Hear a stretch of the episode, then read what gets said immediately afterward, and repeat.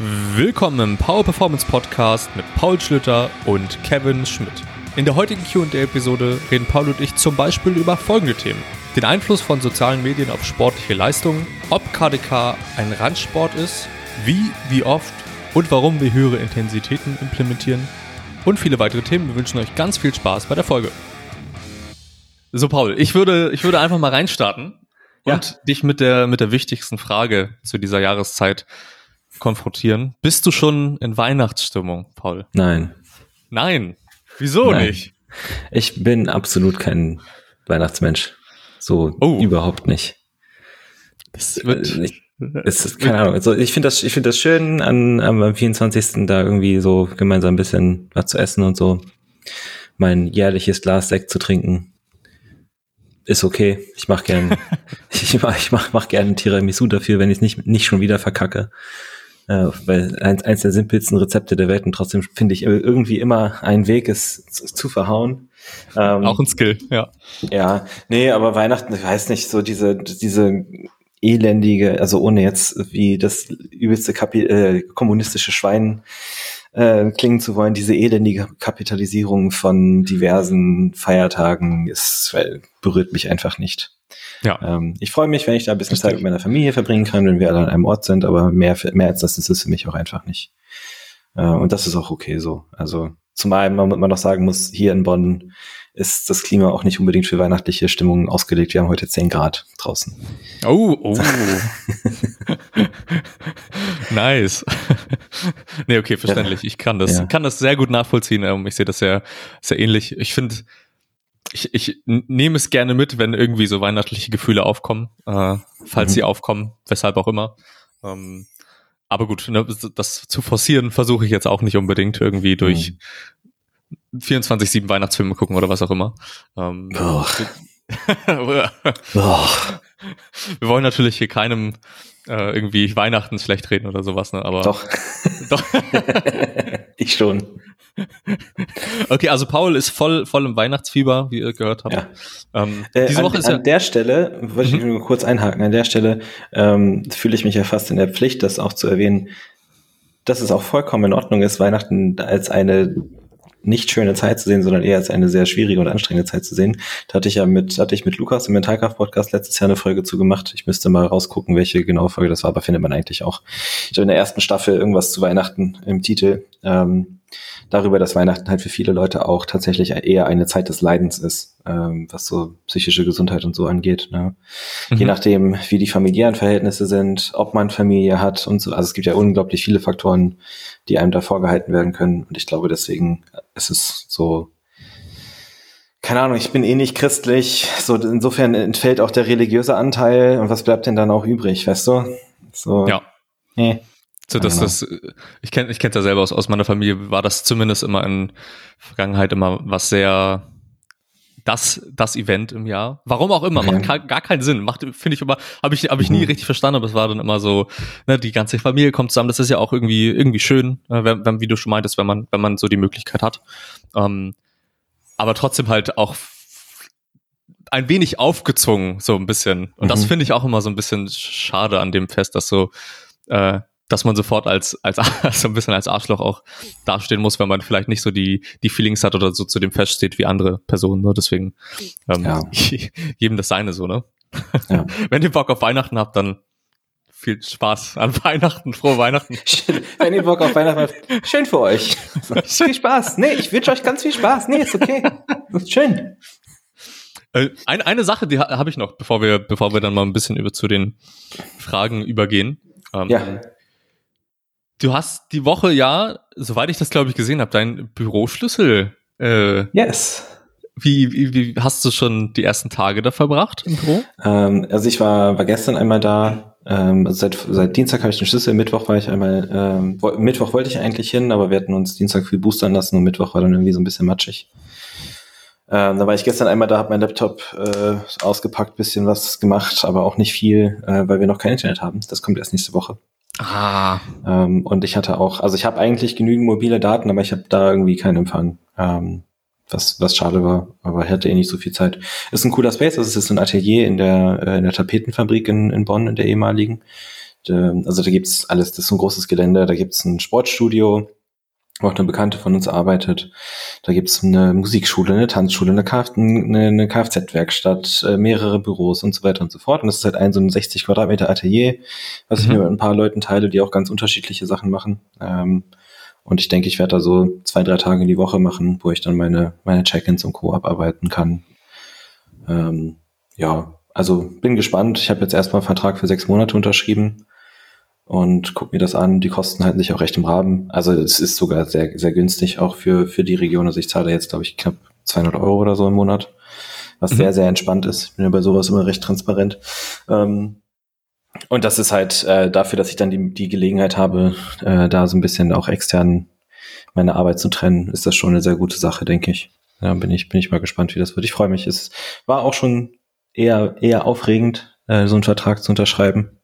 Glaube ich. Ähm, aber dadurch, dass es halt, also weißt du, so am Ende des Tages, da müssen, können wir ja auf dem Boden der Tatsachen bleiben, selbst wenn es komplett vor die Wand fahren sollte, dann sind halt 1200 Euro weg. Ja, das ist ja. dann, ist dann mies, aber das ist halt nicht, nicht ruinierend. Das nee. ist nicht so.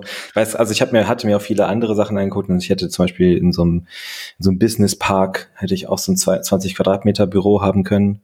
Äh, und die wollten mhm. halt, die wollten 680 Euro im Monat haben. Uff. Ähm, das wäre dann halt ein bisschen was, also, und auch mit zwölf Monaten Vertrag, ne, und das wäre halt ein bisschen äh, größeres Risiko auch gewesen. Äh, wenn ja, ich safe. Ende, zumal man auch sagen muss, auch sehr, sehr dunkles Gebäude, wenig Tageslicht und so. Und das ist halt direkt im Erdgeschoss, riesige Fensterfront. Ja. Ähm, ist schon, ist schon geil. Wird, wird cool. Cool. Das ist ja, also für mich, ich kann das ja, wir haben da jetzt so die letzten Male so ein bisschen drüber geredet, ich kann es ja. ja nur nachvollziehen und das Investment klingt zumindest so, als wenn es äh, dein Lieblingswort ein Mehrwert auf jeden Fall auch dich. Also selbst wenn selbst wenn das gegen die Wand fährt, wird es wahrscheinlich einen riesen, einen riesen ja. ja Mehrwert für dich ge gehabt haben zumindest. Das schätze ich einfach ja. mal. Also dass das Maß an ähm, an ablenkungsfreier Zeit, was man da vielleicht auch mhm. genießt im Vergleich zu zu Hause, ist ja. meiner Meinung nach wahrscheinlich riesig. Also ja. Würde ich zumindest so einschätzen. Ähm, ja, vor allem, ich, ich weiß ja auch, ich habe ja so, so ein paar Probestunden in so, also Probetage in so Coworking Spaces und so gemacht. Und das war halt, also das war wirklich so, dass ich die Stunden, die Arbeit, die ich normalerweise so in sechs Stunden mache, die hatte ich nach dreieinhalb fertig. Und das war durch. Typisch, das ja. Waren, das waren halt auch dreieinhalb Stunden, wo ich komplett durchge, durchgeknallt habe, wo ich dann auch am Ende noch gemerkt habe, oh, ich war noch gar nicht auf Toilette, obwohl ich eigentlich vor anderthalb Stunden hätte auf Toilette gehen müssen, so, so ja. ungefähr. also, ähm, aber es war, war schon cool. Ne? Also ich denke, da wird sich eine gewisse Balance durchaus so, so ein bisschen einrichten. Ähm, aber dadurch, dass die, die, also die Hauptmieterin äh, macht so, so Set-Design für Werbekampagnen und sowas, das heißt, da ist auch, also da ist noch eine Sitzecke mit drin. Das heißt, da kann ich, äh, kann ich dann auch in Zukunft so äh, sportpsychologische Beratung vor Ort machen. Ich kann ähm, Videos aufnehmen, kann den Space eigentlich auch so verwenden, also und einrichten, wie ich will, auch für einzelne Shoots und so weiter. Das ist, das wird eine, wird eine ganz coole Sache. Du willst also Oberkörperfotos shooten? Oh ja, natürlich. Habe ich, habe ich richtig, habe ich schon richtig verstanden. Okay. Ja. Wir, wir freuen uns alle drauf. Aber ich glaube, äh, dass dieser, dass das vielleicht ein ganz guter Übergang ist zu unserer ersten Frage, wenn wir jetzt so äh, Richtung mhm. Büro, äh, ablenkungsfreie Zeit ähm, mhm. mal in die Richtung tendieren. Würde ich mal die erste Frage direkt in den Raum stellen. Und ja. die ist wahrscheinlich auch so ein bisschen dadurch beeinflusst, weil wir ja in der letzten Folge so ein bisschen über soziale Medien geredet haben. Mhm. Ähm, aber in einem anderen Kontext, also zwar auch Einfluss auf das Training, beziehungsweise auf das Selbstbild, nenne ich es jetzt mal, auf das, mhm. auf das Athletenbild. Und jetzt geht es mal wirklich darum, die Frage in den Raum zu stellen, wie sich der Konsum von sozialen Medien während des, also während mhm. des Trainings auf die Trainingsleistung auswirkt oder wie der generelle Einfluss von sozialen Medien auf sportliche Leistung ist. Ähm, was, mhm. was sind so deine ersten Gedanken dazu? Hattest du, also das, das, was mir natürlich als erstes in den Kopf springt, ist diese ähm, den Artikel, den die Jungs von Mass dazu geschrieben ja. hatten, der ja gnadenlos gerepostet wurde.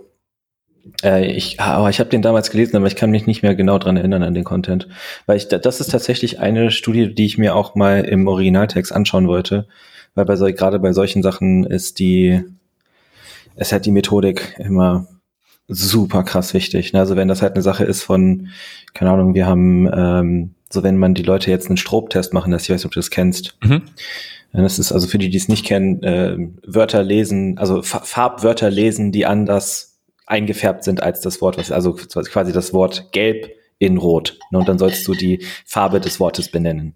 Also das ist so ein, ein, ein Tool in der Psychologie oder so, ein, so, eine Aufgabe in der Psychologie, um hohe kognitive Dissonanz herzustellen, die eben sehr viel kognitive Ressourcen raubt, äh, was oft eben genutzt wird, um so eine vorermüdete Kondition herzustellen äh, für, für äh, Interventionen im Labor.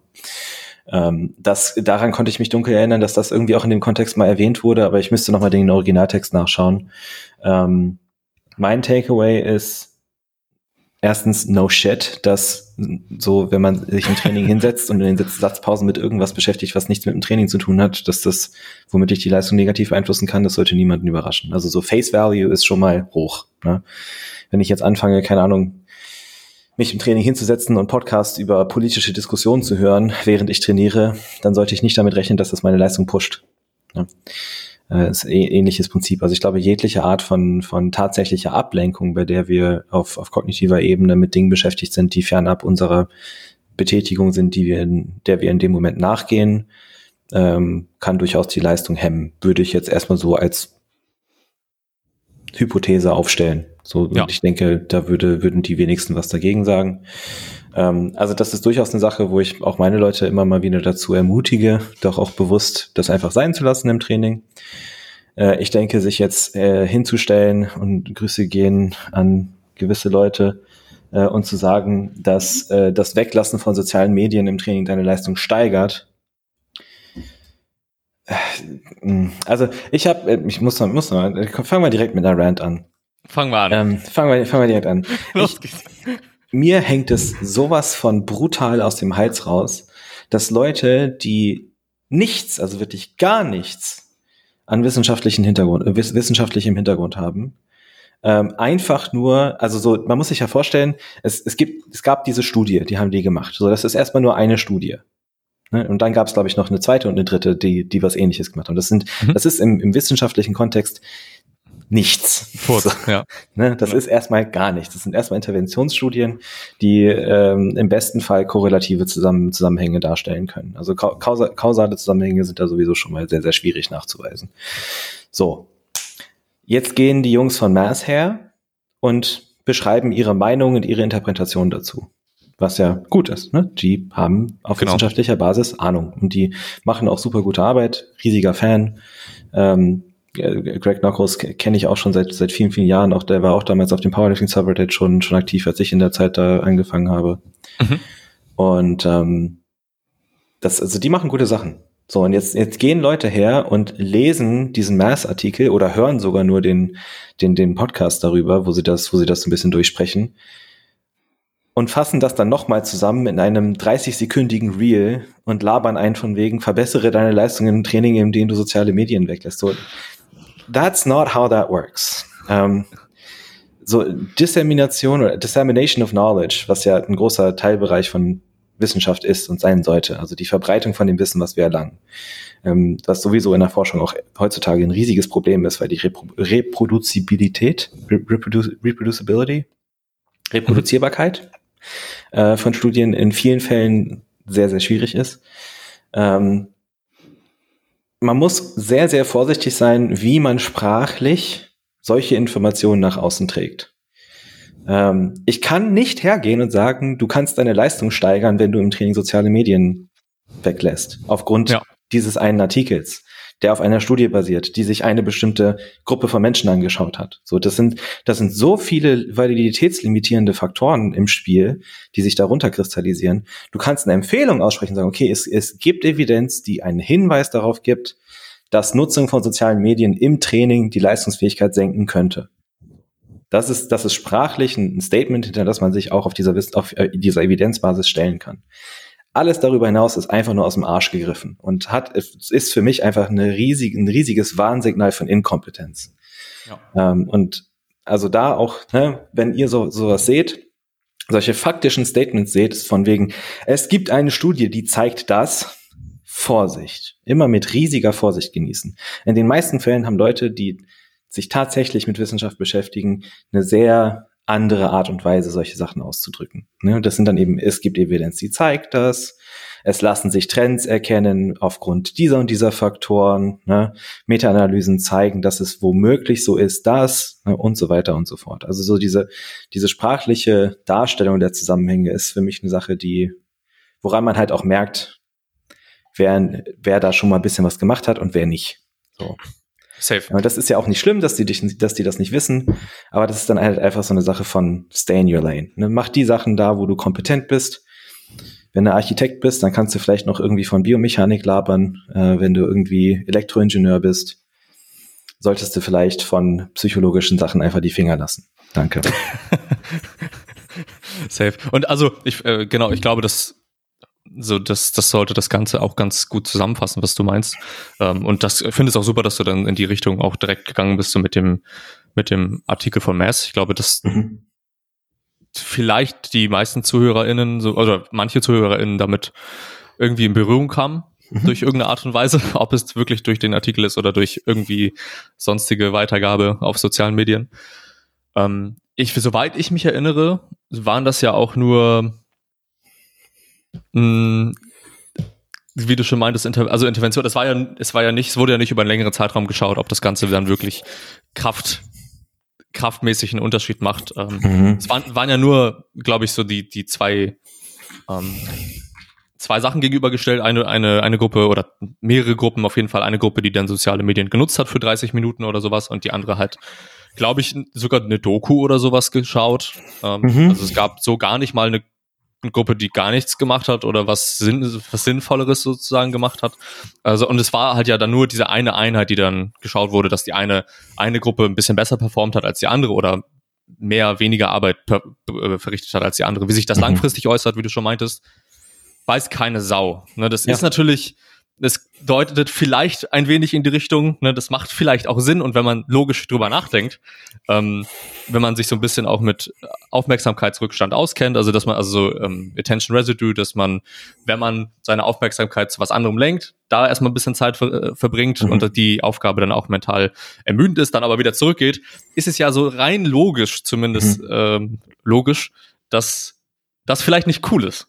Aber direkt zu sagen, okay, du wirst halt vielleicht, keine Ahnung, 10% mehr Gains machen, wenn du das lässt? Äh, ja. Wahrscheinlich nicht. Wahrscheinlich ja. nicht. Ja. Um. Ähm. Äh, ich, ich würde da ganz gerne ähm, auch nochmal, ich habe ich es gerade rausgesucht, also der Artikel in der Mass heißt Put that phone down now. Ich denke mal, die, die meisten, die von den ZuhörerInnen bei uns äh, verstehen Englisch gut genug. Ich würde mal nur, nur die, um einfach um diesen Punkt nochmal zu unterstreichen, nur die Key Points vorlesen. Ja? In a crossover design. Das bedeutet beide, beide, also man hat Gruppen, die beide Interventionen in unterschiedlicher Reihenfolge durchlaufen.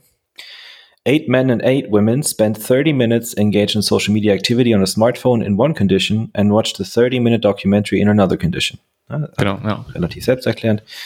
Uh, mental fatigue, also mentale Ermüdung, and squat volume performance were tested before and after the 30 minutes of social media engagement or documentary viewing.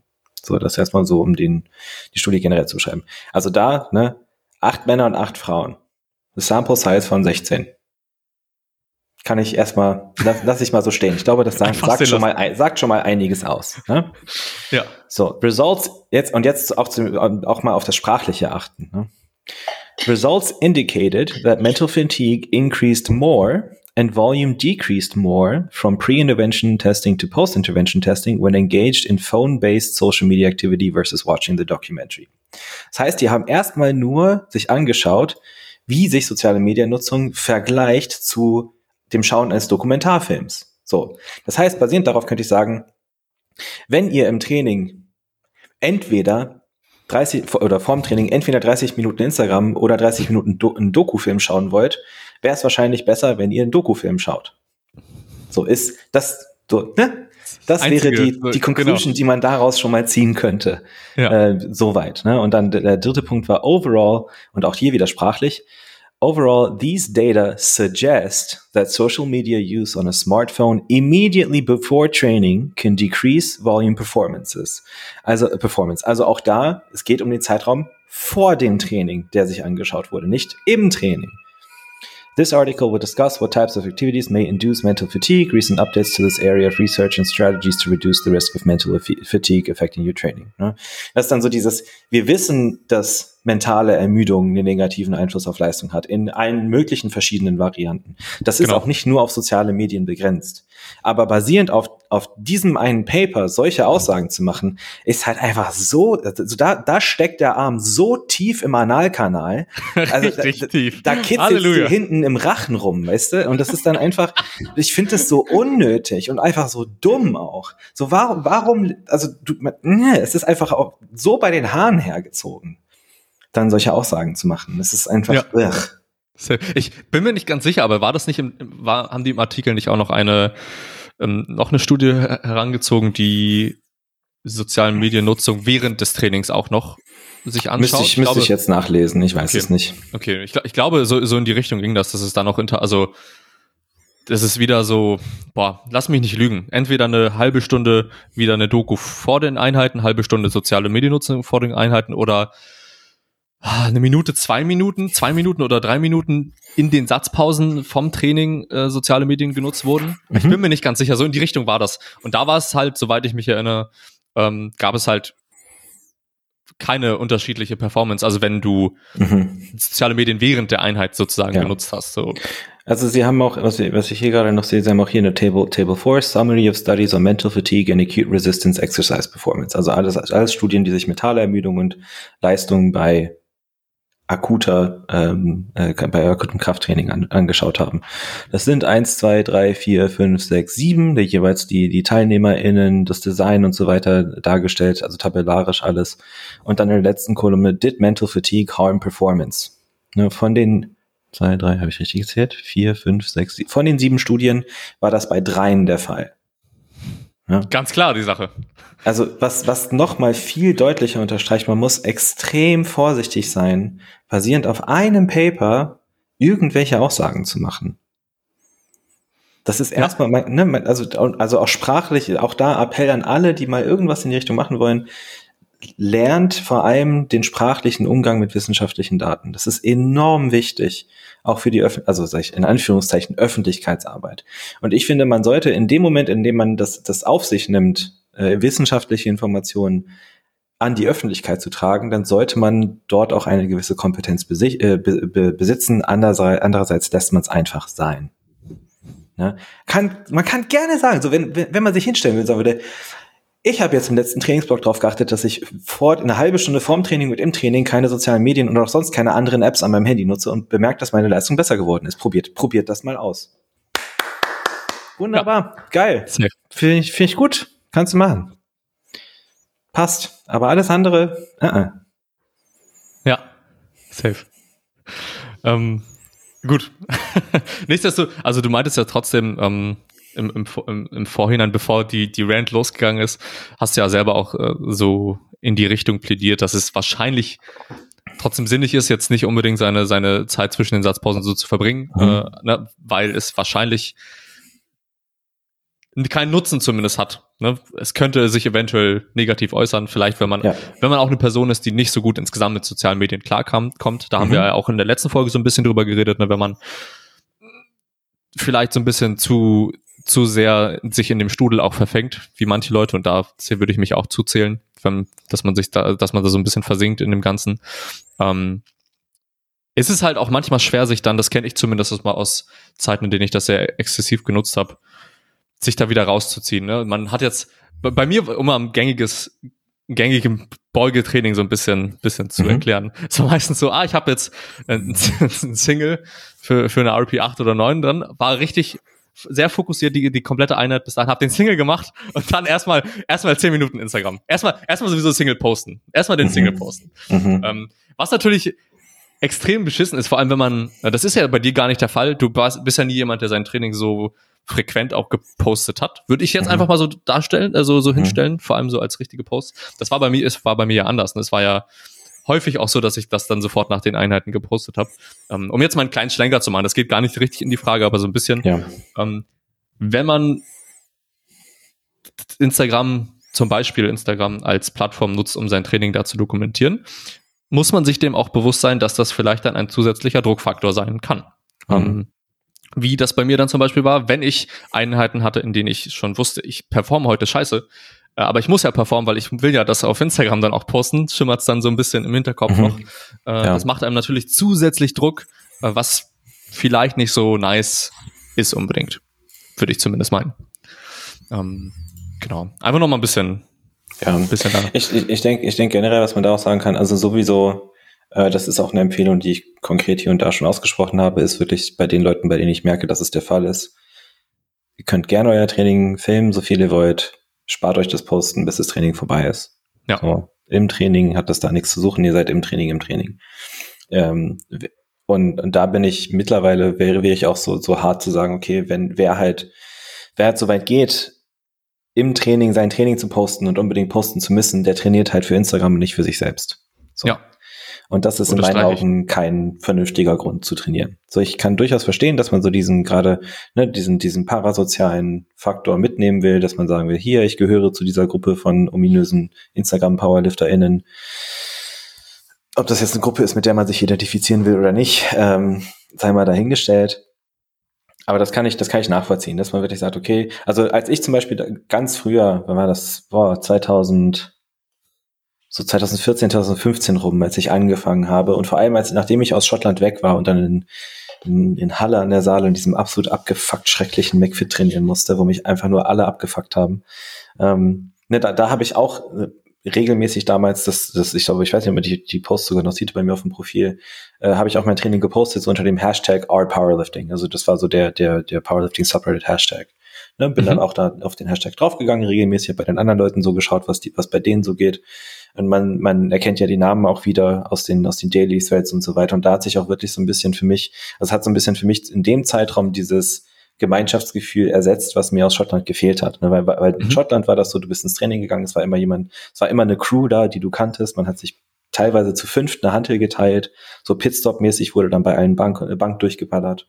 Ähm, das war geil. So, und das hat, dann gehst du halt, ne, kommst du aus dem Umfeld ins McFit und machst dein Beuge-M-Rap und dann hängt sich, hängt, hängt sich vor dir einer ans Rack und hält dir seine, seine Eier in, ins Gesicht, weil er Klimmzüge machen will. Ne? Ähm, also ich äh. verstehe so diesen, gerade diesen sozialen Aspekt verstehe ich schon sehr gut. Ähm, langfristig ähm, glaube ich, müsste man schon aufpassen. Und das ist auch, das ist auch was, wo ich, wo ich manchmal ein bisschen Sorge habe bei, bei einigen Leuten. Ich glaube, langfristig sollte man schon aufpassen, dass das kein notwendiger Faktor wird für die Trainingsmotivation. Ne?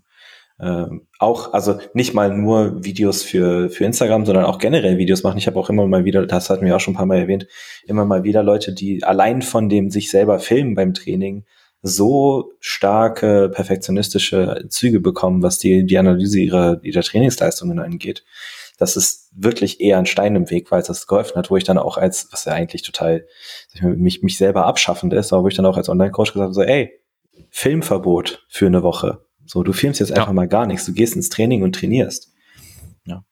Ähm, ich glaube, am Ende des Tages ist es, sollte das eine Sache sein von probiert es einfach mal aus. Ne? Probiert mal, wie es ist, wenn ihr euer Training gar nicht filmt.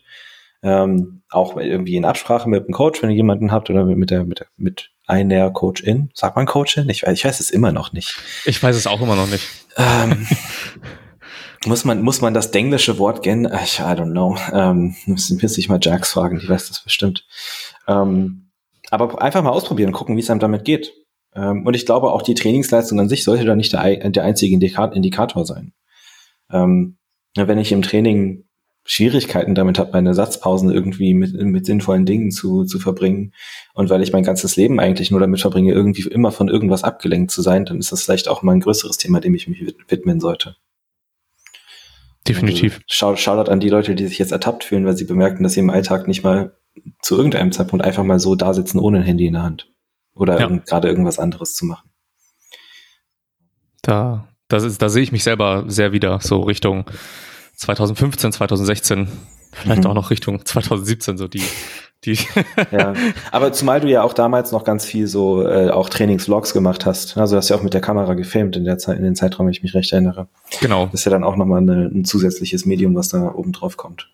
Genau. Und also das hat auch alles, also um da noch mal ein bisschen, bisschen näher drauf einzugehen, das hat auch alles super funktioniert und das hat mir auch, würde ich zumindest meinen, es hat ja immer so seine, seine positiven und negativen Seiten. Ne? Wie du schon selber meintest, so das, das, das Community-Gefühl war richtig cool. Also vor allem in Zeiten, wo ich das, wo ich Powerlifting auch erstmal so entdeckt habe, war das ja auch erstmal cool, um erstmal so Verbindung zu knüpfen mit ein paar Leuten. Das war richtig nice, um auch zu sehen, okay, was überhaupt möglich ist, wie Leute progressieren und so weiter. Das war richtig cool. Ähm, aber irgendwann, und es war, hat mir halt auch so ein bisschen in den Arsch getreten, manchmal dann so zu, zu filmen und dann, ich muss jetzt performen, so vor der, vor der mhm. Kamera so ein bisschen. Das war einerseits cool, ist natürlich, geht aber voll nach hinten los, wenn du dann nicht performst. und es mhm. läuft dann nicht und du denkst dir, fuck, so, was, was soll ich jetzt tun? Ähm, und vor allem, wenn man vielleicht so ein bisschen, ne, vielleicht, das war zumindest in meinem Fall so eine unsichere Person ist, war, ähm, ist es vielleicht nicht so, das, ist das nicht der beste Umgang das Training so zu filmen und das so, so online zu stellen mhm. in der Hinsicht. Oder, oder halt so ein bisschen an sich zu arbeiten und offener zu sein in der Hinsicht, das dann nicht einfach davon ja. abhängig machen. So. Und das, das ist ja auch. Mein, genau, das, das ist ja das, das Ding. Man, man, man trainiert ja mit einer anderen Zielsetzung, als seine Bestleistungen auf Instagram posten zu können. Safe. Also, Sollte. und äh, ich, so, da bin ich ehrlich, das, das war bei mir eine Zeit lang auch so. Ja. Ich hatte auch einen Zeitraum, wo ich wirklich gesagt habe, okay, Ne, immer, jedes Mal, wenn ich einen PR gemacht habe, habe ich, hab ich den gepostet. Mittlerweile ist es so, klar würde ich das auch, würde ich das auch nochmal machen, weil ich mich auch darüber freue und das, das schön finde. Aber ich gehe nie an einen Satz heran mit dem Gedanken, das ist jetzt ein PR, damit ich den posten kann. Weißt du? Ja. Ja, safe. Aber solche 100%. Zeiten gab's. solche, solche Zeiten gab's, definitiv. Ja. Und ich, ich finde, ähm, es war ja, also so, wenn man wenn ich jetzt mal so meine Trainingskarriere bisher Revue passieren lasse, die ja noch nicht so lang ist, das muss man ja auch sagen. Aber klar hatte ich wenig Probleme damit bis zu einem gewissen Grad, weil ich halt ein Anfänger war und mhm. so weit nach vorne einfach progressieren konnte von Woche zu Woche. Klar habe ich dann keine, keine Probleme damit, wenn vielleicht mal nur eine Einheit scheiße läuft oder sonst eigentlich alles nach oben läuft. Aber wenn man dann zu einem Zeitpunkt kommt, wo dann die Verletzungen dazukommen, die ja halt bekannt sind, ähm, der Fortschritt langsamer wird, ja. was ja so ne, passiert irgendwann, ähm, dann ist es halt schwieriger, wenn wenn man sich nur darauf, also wenn die fast die reine Trainingsmotivation zu, zu der Phase da einfach darauf aus war, okay, ich performe jetzt, um das Ganze auf Instagram oder wo auch immer posten mhm. zu können. Und das ist halt sch schwierig. Ja. Ähm, sicherlich gibt es auch manche, die damit ein, also gut zurechtkommen. Ne? Das, das will ich damit gar nicht sagen. Ähm, aber das zu, mal so ein bisschen für sich zu hinterfragen, ist, glaube ich, nicht verkehrt. Ja. Safe. Hm, lass uns mal die nächste Frage angehen. Ich würde die, ich würde sie an dich richten, weil du da, ich, ich schätze mal, dass du da mehr, mehr, mhm. mehr weißt als ich, ähm, weil ich da auch gar keine Zahlen habe und mit Randsportarten, also mit mhm. anderen Sportarten wenig Kontext habe. Äh, Frage, wann, nee, so, kann man, kann man bei KDK tatsächlich von einer Randsportart sprechen im Kontext von Teilnehmerzahlen? Ja. Ja, Okay. genau, genau. Ich, ich, ja, also ich habe ähm, gar keine Ahnung, wie viel wir, wie, wie viele. Ja, also ich, ich glaube, mm, man muss da, glaube ich, auch nochmal so ein bisschen unterscheiden zwischen, also ein bisschen, dass man müsste erstmal definieren, was eine Randsportart ist. Ich glaube, das, das also gibt sicherlich irgendwie eine tatsächliche Definierung von, Definition von, ich wüsste sie nicht. Ähm, ich weiß nicht, ob sie sich ausschließlich auf ähm, die Teilnehmerzahlen begrenzt oder ob womöglich auch ne, fließende Gelder und, und Vereinsmitglieder und sowas alles mitzahlen, mitzählen. Ähm, so keine Schützenvereine haben ja die meisten, glaube ich, die meisten Mitglieder äh, in, oder mit die meisten Mitglieder in ganz Deutschland. Ähm, aber jetzt so Schießsport ist jetzt vielleicht auch nicht der am meisten verbreitetste. Ja. Ähm, ja, also da, da würde ich, da müsste man mal nachschauen, was, was definiert denn eine Randsportart von einer Nicht-Randsportart? Was ist denn eigentlich eine, was ist das Gegenteil von Rand? Mitte?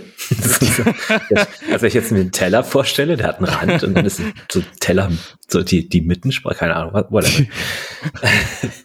ähm, aber ja, also ich, ich glaube schon, dass die, die Teilnehmerzahlen im KDK durchaus eher gering sind, gerade wenn man das auf die einzelnen Gewichtsklassen auch runterbricht.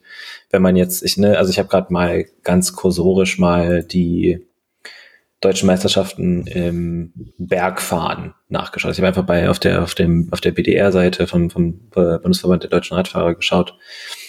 Ähm, und da gibt's, also es gibt ja Altersklassen und viele einzelne Disziplinen, aber innerhalb dieser dieser Kategorien keine Gewichtsklassen und sonst irgendwas. Und da gibt es halt in der einen Disziplin über eine Distanz von 109,5 Kilometer gab es 28 Teilnehmer in, in 2018. Ja. Bei den U23-Meisterschaften gab es auch 28 Teilnehmer. Bei ähm, Junioren U19 gab es ganze 71 Teilnehmer. Ähm, bei, mhm. bei der Deutschen Meisterschaft Straßenradsport 2018 gab es 26 Teilnehmer. Teilnehmerinnen, das sind Frauen tatsächlich hier. Äh, das andere waren alles Männer. Ähm, also würde ich schon sagen, allein von den Zahlen her, mit jetzt verglichen nur an einer einzelnen anderen Sportart. Ich würde Gewichtheben auch als Randsportart bezeichnen. Ich würde äh, äh Bo äh, hier olympisches Bogenschießen würde ich auch als Randsportart bezeichnen. Also da müsste man so ein bisschen überlegen, wie, wie gesagt, was die Faktoren sind, die das tatsächlich ausmachen. Aber ja. ich würde mit einem definitiven und starken Ja antworten. Ja, ich habe ich hab gerade währenddessen noch mal so ein bisschen gegoogelt, was dann eine Randsportart auszeichnet. Mhm. Ähm, das, also es bezeichnet jede Sportart, die von Massenmedien oder der Öffentlichkeit nur am Rande wahrgenommen werden. Und das ist definitiv Powerlifting. also, dem, ja. also, selbst, ich glaube, also wenn das noch viel, viel mehr Leute, klar, bis zu einem gewissen, also wenn natürlich ganz, ganz viele Leute Powerlifting machen, dann steht da, würde das vielleicht mehr äh, von Massenmedien auch und mhm. mehr in der Öffentlichkeit stehen. Aber es machen halt, glaube ich, noch recht wenig Leute. Und wenn man die Massenmedien und die Öffentlichkeit verfolgt, dann ich habe noch, ich höre nicht viel über Powerlifting. Mhm. Ja. Ähm, weiß ich nicht. Aber gut. ich ja. bin da voll bei dir. Ja, ich, es ist auf jeden Fall noch eine Randsportart. Ähm, ich weiß gar nicht, haben wir ein, äh, es gibt ja sicherlich Zahlen, wie sich Powerlifting so entwickelt hat in den letzten Jahren. Und ich, ich erinnere mich, glaube ich, auch so daran, letztes oder vorletztes Jahr, dass ein auf jeden Fall immer noch ein gewisser Aufschwung in dem Sport war. Wäre mhm. mal interessant zu wissen, wie das jetzt in den letzten beiden Jahren war. Mhm. Das ja. glaube ich, so ein bisschen mau, aber gut wahrscheinlich ja, gerade, für viele gerade durch die Pandemie so. halt auch super schwierig für die, also für, für die Vereine auch neue Mitglieder zu rekrutieren. Ne? Das ist ja schon auch, ähm, also ich habe jetzt ein, gestern tatsächlich erst ein Gespräch mit jemandem darüber geführt, der Verein, Vereinsvorsitzender ist. Und die meinten auch so, auf, aufgrund, also aufgrund von Corona, die können keine, keine Schnupperstunden oder sonst irgendwas machen. Und wo sollen denn die neuen Mitglieder auch herkommen? Ja, safe. Wenn auch im BVDK keine Wettkämpfe stattfinden. Ja. Ich habe gesehen, für nächstes Jahr sind schon ein paar Wettkämpfe angesetzt im äh, ja. Kalender, im BVDK-Kalender. Ja. Hat mich sehr gefreut, aber die Frage ist natürlich, ob das so stattfinden kann oder nicht. Ähm, ich, ich, glaube, ich glaube, wir können auf jeden Fall davon ausgehen, dass zumindest die Sachen im, im Sommer dann stattfinden können. Ja. Äh, unter entsprechenden Einschränkungen. Da bin ich eigentlich ziemlich positiv gestimmt, auch unter der aktuellen Lage. Jetzt, ich, ich bin ja, ich bin ja Lauterbach-Fan. Äh, da auto, ja, ich mich, ja. auto ich mich gern. ebenso. Der, ich denke, der, der Bub wird gute, gute Arbeit machen. Ja, da kriegen ähm, wir jetzt ähm, Hate. Ach, glaube ich nicht. Nein, nein. Sonst, also, was wir schon für Sprüche gedrückt haben, da, da die, die ja. ganzen, ich glaube, ich, ich hoffe, die Nazis und Querdenker haben wir bis haben wir schon ganz gut aussortiert. Äh, falls nicht, auch. ciao.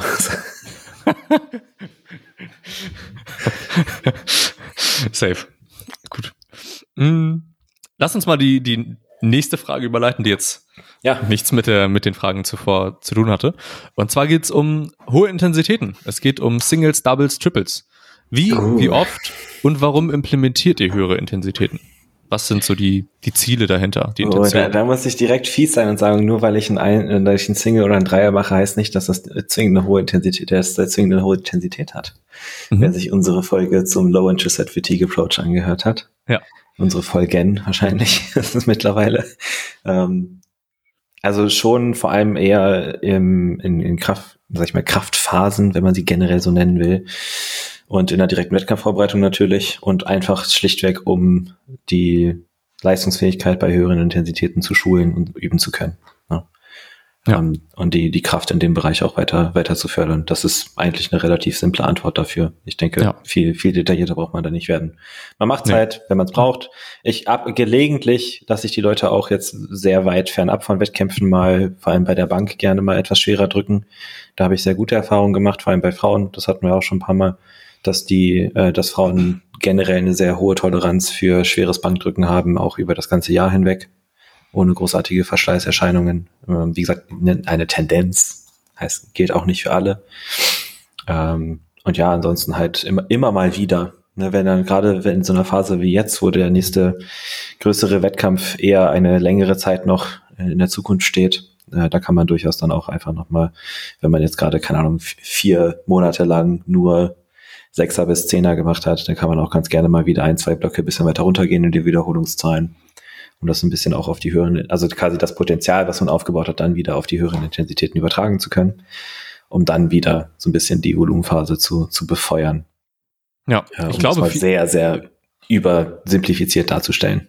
Ja, ich, ich glaube, viele oder kann ich mir zumindest vorstellen, in Gesprächen mit Leuten, die vielleicht noch den, den Sport noch nicht so lange machen oder sich so mit, mit Programmgestaltung insgesamt nicht so viel auseinandergesetzt haben, die, die denken vielleicht, dass solche Sachen immer recht, also recht rigide geplant sind. Also, dass es immer mhm. so sein muss, ja, jetzt haben wir die und die Phase und danach machen wir auf jeden Fall die Singles und danach haben wir das und das und dann machen wir die Singles. Äh, mhm. das ist ja oft, also nicht unbedingt der Fall. Ne? Es ist ja immer, situationsbezogen, was, was die Situation hergibt, wie sich alles ändert vom Zeitplan vielleicht auch, das ist ja oft so. Und ja. natürlich so mit der wichtigste Faktor, ist die Person überhaupt da bereit für, genau das zu absolvieren, was wir jetzt so planen? Ja. Wenn die Person überhaupt, also auch wenn es an, ratsam wäre, vielleicht ein paar höhere Intensitäten zu machen, die Person aber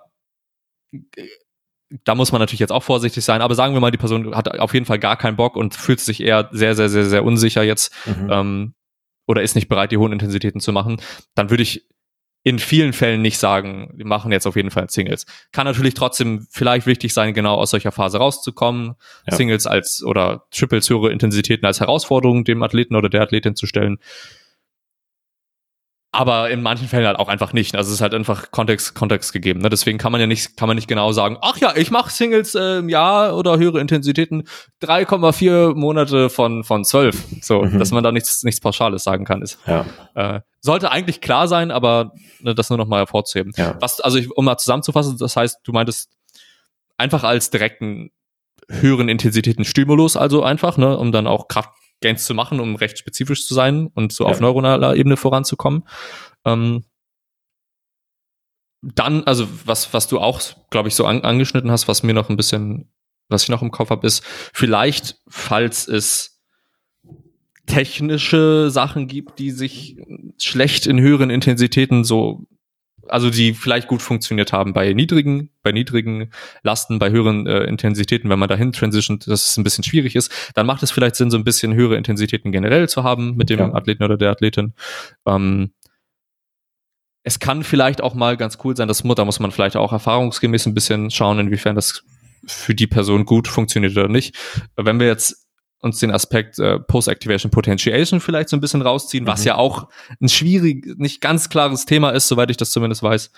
Ähm, wenn es für manche funktioniert, dadurch, dass sie vorher diese, diese höhere neuronale Aktivität haben mit höheren Lasten, dass sie danach bei der Arbeit mehr, mehr Kraftoutput generieren können oder einfach mehr Lasten ja. bewegen können. Es fühlt sich leichter an. Ist das vielleicht gar nicht so schlechte Sache. Die Frage ist aber auch, wie frequent man das Ganze machen kann, wie mhm. man generell mit höheren Intensitäten zurechtkommt. Manche haben ja das Gefühl sehr stark davon zu ermüden. Also es ist einfach eine sehr individuelle Sache, würde ich meinen. Ähm, ja. Wie, wie, was mich nochmal interessieren würde, wie nutzt du die höheren Intensitäten, nenne ich sie jetzt einfach mal, die Singles bis Triples auch als mhm in, in Phasen weit weg vom Wettkampf so also ein bisschen als Indikator dafür, ob es Kraft, also planst du sie aktiv ein, um zu sehen, ob die Kraft nach oben geht oder ist, ist das eher nicht so relevant? Ja, nee, ne? weniger. Also, weil die, ah, okay, muss ich kurz überlegen. Also so, ich, ich würde generell sowieso meinen Leuten eigentlich nicht die Gelegenheit bieten wollen, im regulären Training ihre, sag ich mal, ihre Kraft zu testen. Mhm. Also das ist, das ist ein Training. Wir trainieren, um Kraft aufzubauen, nicht um sie zu testen. Das ist sowieso schon mal der Grundansatz. Die Kraft wird getestet, wenn wir auf der Plattform stehen. Ähm, ja, es kommt selten mal vor, dass man sich bewusst im Training einen Moment aussucht, man sagt so, hey, keine Ahnung, Training lief gerade die letzten acht Wochen ultra krass gut. Ich bin jetzt eh zwei Wochen im Urlaub und ich habe mal Bock einfach mal bei der Bank. Ich will einfach mal Schwänzige drücken. So, ja, go for it. So, geil. Ja. Gucken wir mal. Ähm, aber ich würde nicht, nicht hergehen und sagen, okay, wir sind jetzt gerade in der äh, tief, tief in der Volumenphase, so im, im zweiten von vier, vier Blöcken und ich muss jetzt, ich will jetzt unbedingt wissen, wie es mit deiner Kraftwerte aussteht, deswegen was, äh, deswegen machst du jetzt immer ein 1x3 zu einer Reps Reserve 2, bevor du deine Backoff machst. Nee, also das sehe ich eher weniger. Äh, solange, solange innerhalb der Blöcke die, die Indikatoren der Progression vorhanden sind, Sowohl bei den Grundübungen als auch bei den Assistenzen. Das kommt. Also wie gesagt, also ich, ich habe es schon ein paar Mal gesagt, unser Körper adaptiert, ob wir das wollen oder nicht. Das können wir uns nicht aussuchen. Wenn unsere Leistungsfaktoren im Training über einen längeren Zeitraum hochgehen, wir uns regelmäßig anstrengen, wir vernünftig schlafen, vernünftig essen, dann passiert das wie von alleine. Da können wir uns gar nicht gegen wehren. Also man müsste schon viel dafür tun, dass das nicht passiert. Äh, außer man ist halt genetisch komplett am Eimer und einer von den Non-Respondern, was mir bisher noch nicht in die Quere gekommen ist. Ja, ebenso. Also die statistischen äh, Wahrscheinlichkeiten sind da eher gering, würde man mal behaupten. Äh, also in dem, in dem Bereich eher nicht. Wo ich, wo ich es vielleicht noch mit einwerfen würde, ist, wenn ich jetzt jemanden habe, der oder die relativ neu im Sport ist, also auch generell, und so dieses Thema ähm, sich anstrengen können und auch wirklich ja.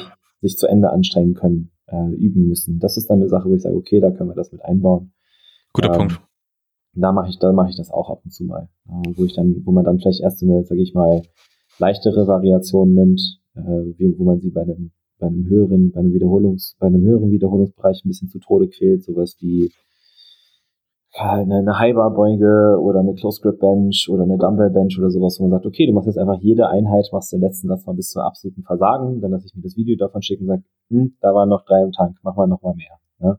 Ja. Ähm, und so progressiert man das dann und das, das versucht man dann zu übertragen auf diese schwereren Sätze, wo man sagt, hier, du hast jetzt mal diesen Einsatz am Ende dann, also nach deinen Arbeitssätzen, wo du einfach Gummi gibst und ich will, dass du weitermachst, bis du wirklich fast im Strahl kotzen musst oder umkippst äh, dass man auch mal so dieses Anstrengen, also sich anstrengen auch wirklich lernt, dass man gezwungen wird, das auch mal so an dieser Grenze zu erleben. Äh, ja. Und ich für meine Erfahrungen kann zumindest behaupten, dass jegliche Form von an, maximaler Anstrengung im Kraftsport immer noch tausendmal angenehmer ist als jegliche Form von maximaler Anstrengung im Ausdauersport. Ich unterschreibe das. äh, kle kleine Anekdote. Wir hatten äh, in, in Sri Lanka für das Fußballteam wir hatten immer eine sehr, sehr, sehr kurze Saison von drei Monaten Vorbereitung für ein Turnier, wo wir dann innerhalb von vier Tagen acht Spiele gespielt haben, was der absolute Tod ist.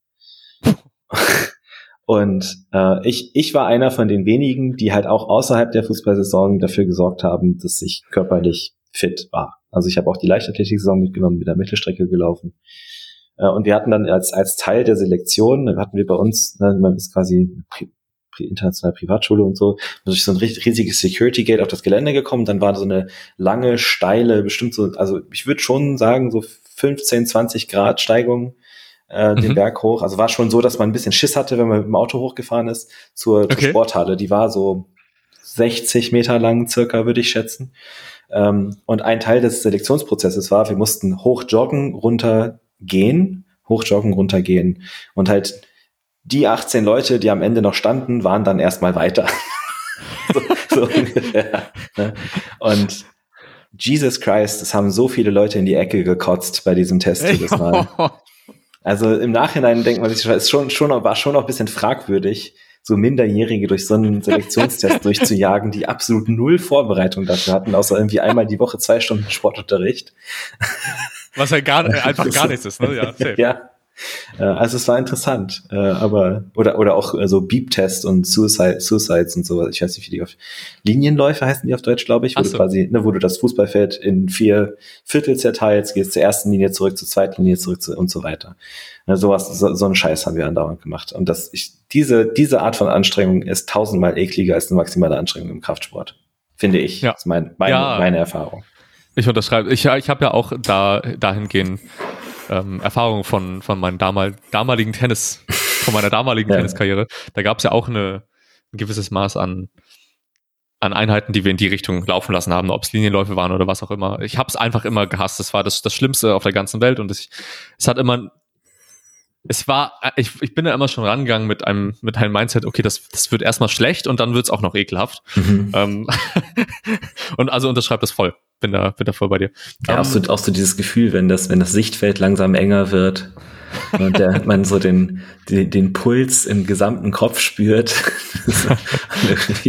gar nicht, gar nicht mehr so, die, die Füße werden irgendwie so eine Mischung aus gleichzeitig bleischwer und federleicht, weil man sie nicht mehr so richtig fühlt und so Späßchen da ist mir dann so, so ein Grind bei einer, bei einer Bank oder beim Beugen doch lieber.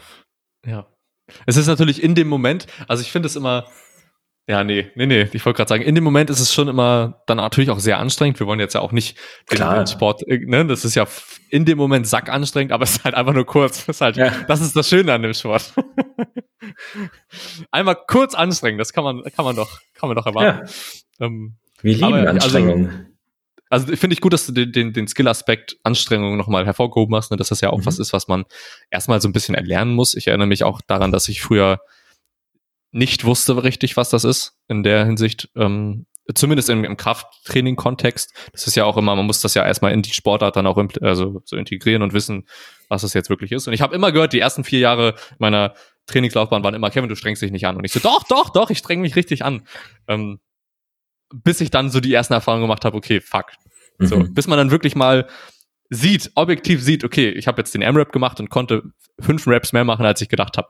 Ja. Ähm, und dann merkt man erst, okay, so, vielleicht ist Anstrengung doch ein bisschen was anderes. Ähm, ich hatte noch irgend, irgendwas, was ich dazu sagen wollte zu den höheren Intensitäten.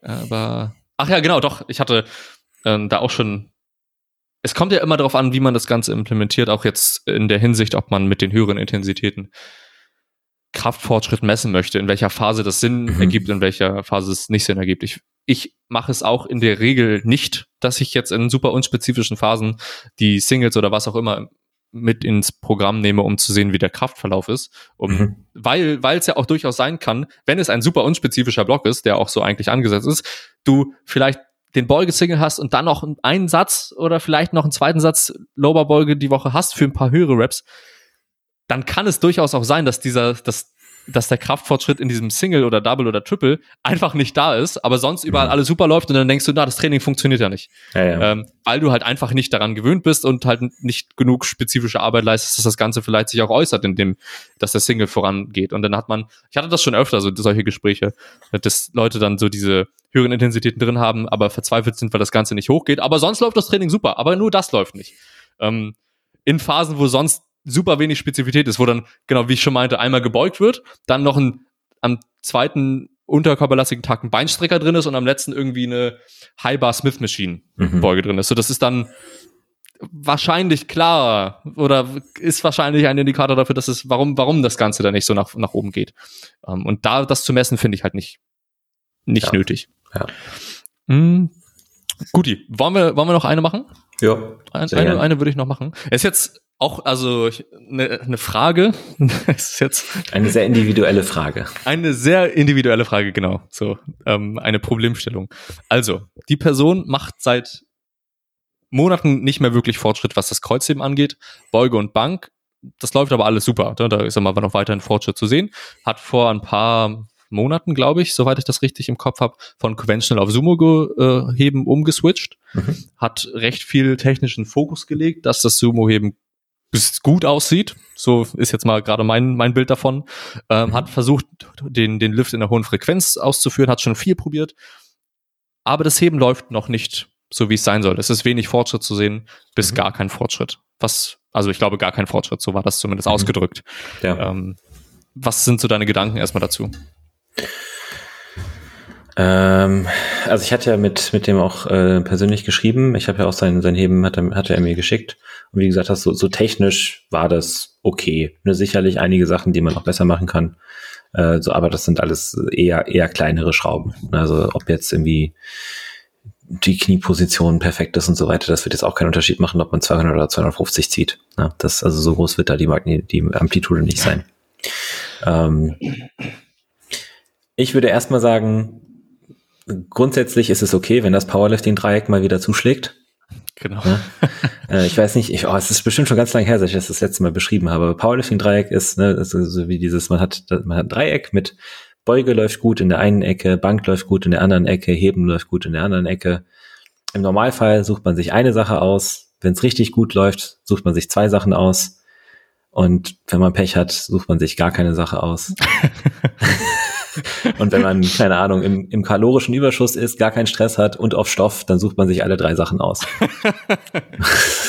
und holt dann noch eine Overhead Press auch dazu. Also, also, also, also Nadie in allen drei Lifts gleichzeitig Progress äh, zu machen, ist, ist sowieso unmöglich. Kappa. ähm, das war ein Scherz. Genau, ja. Das war ein Scherz. Muss man ja heutzutage hervorheben. Ja. Ähm, ja, also ich glaube, der, der Vorteil von der Situation, der hat, ist sowieso, äh, dass ich auch recht flächendeckend immer und immer wieder die Erfahrung mache, solange die Beuge gut läuft, zieht das Heben irgendwann nach. Ne? Die, also die, den, gerade den Kraftaufbau, den man bei der Beuge macht, der wird sich früher oder später auch beim Heben äußern. Ähm, darüber hinaus, ne, wenn man, also ich, ich, es wirkt so ein bisschen, als würde sehr viel Verschiedenes probiert werden. Also genau. seit, seit Monaten, okay, wenn das jetzt, wenn das jetzt drei, vier Monate sind, dann ist das halt ein lächerlicher Zeitraum. Punkt. Irgendwann ist der Punkt erreicht, wo diese Fortschritte einfach eine Zeit dauern.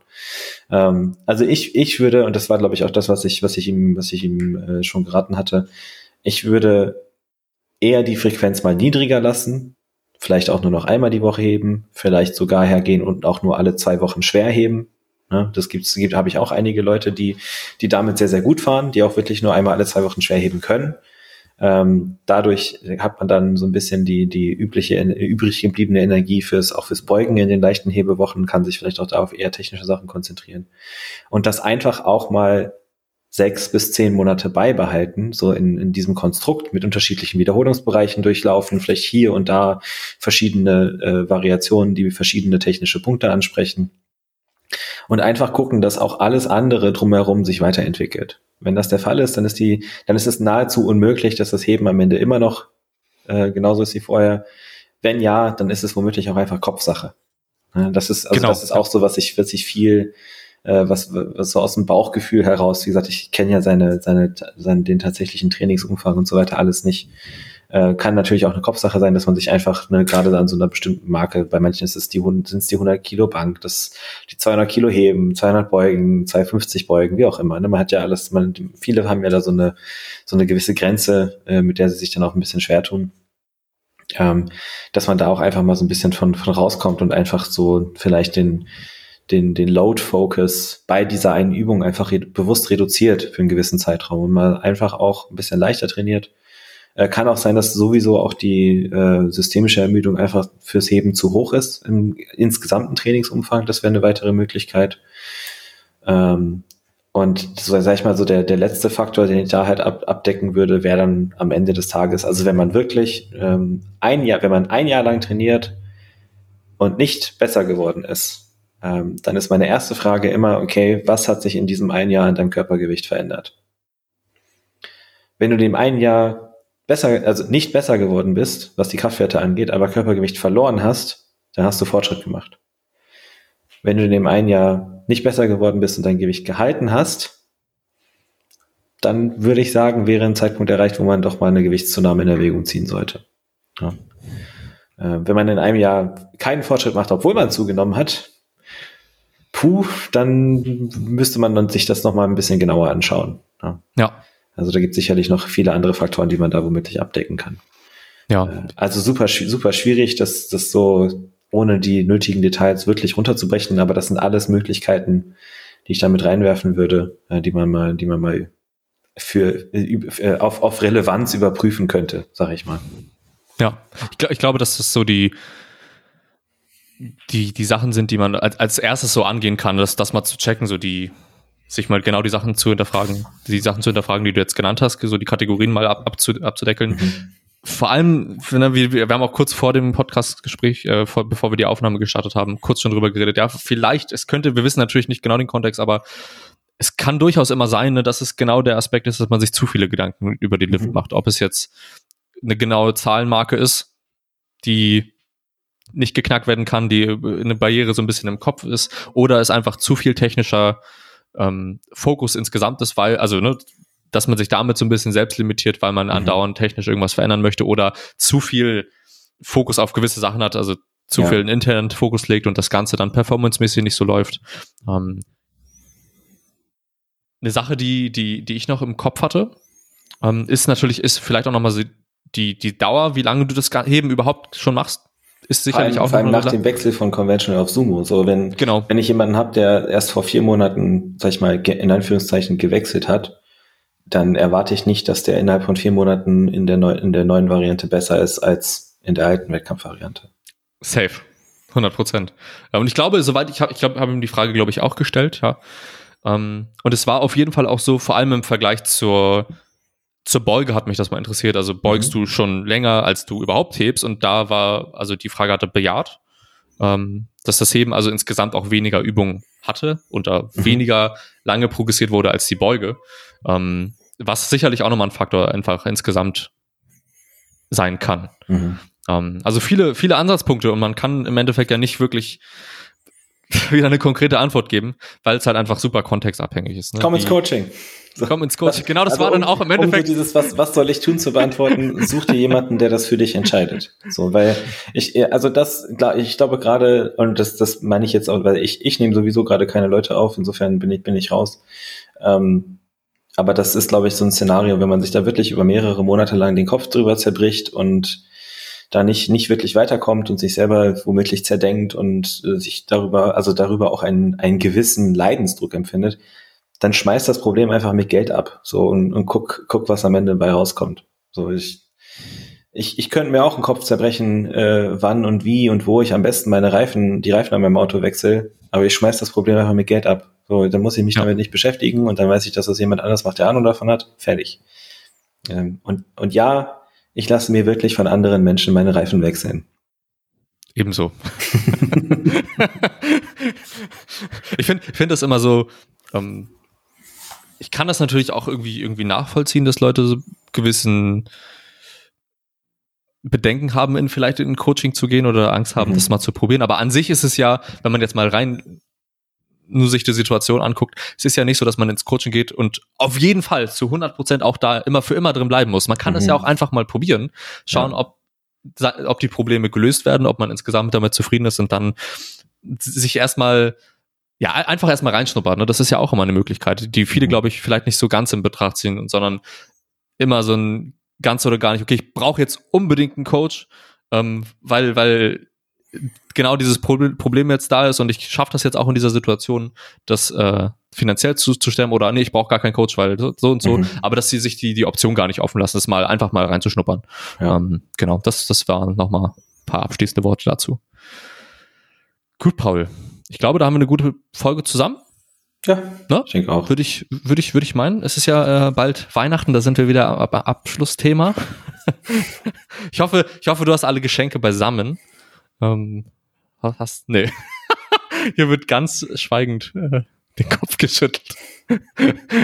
okay. Ähm, Grüße an meinen Bruder, für den ich immer noch keine Geschenkidee habe, weil ich weiß, dass er den Podcast hört. Kommt dann am, am, am, am 23. Die ja, Idee. Ist so, ist Hoffentlich. So. Alles klar. Vielen, vielen Dank an alle für die, für die Fragen. Da ist nochmal einiges, auch wenn wir gar nicht einen Aufruf für Fragen für diese Folge gemacht haben, ist nochmal einiges zusammengekommen. Schickt uns also auch gerne, schickt uns also auch gerne immer, wenn wir nicht diesen Fragesticker auf Instagram oder, oder so machen, ja.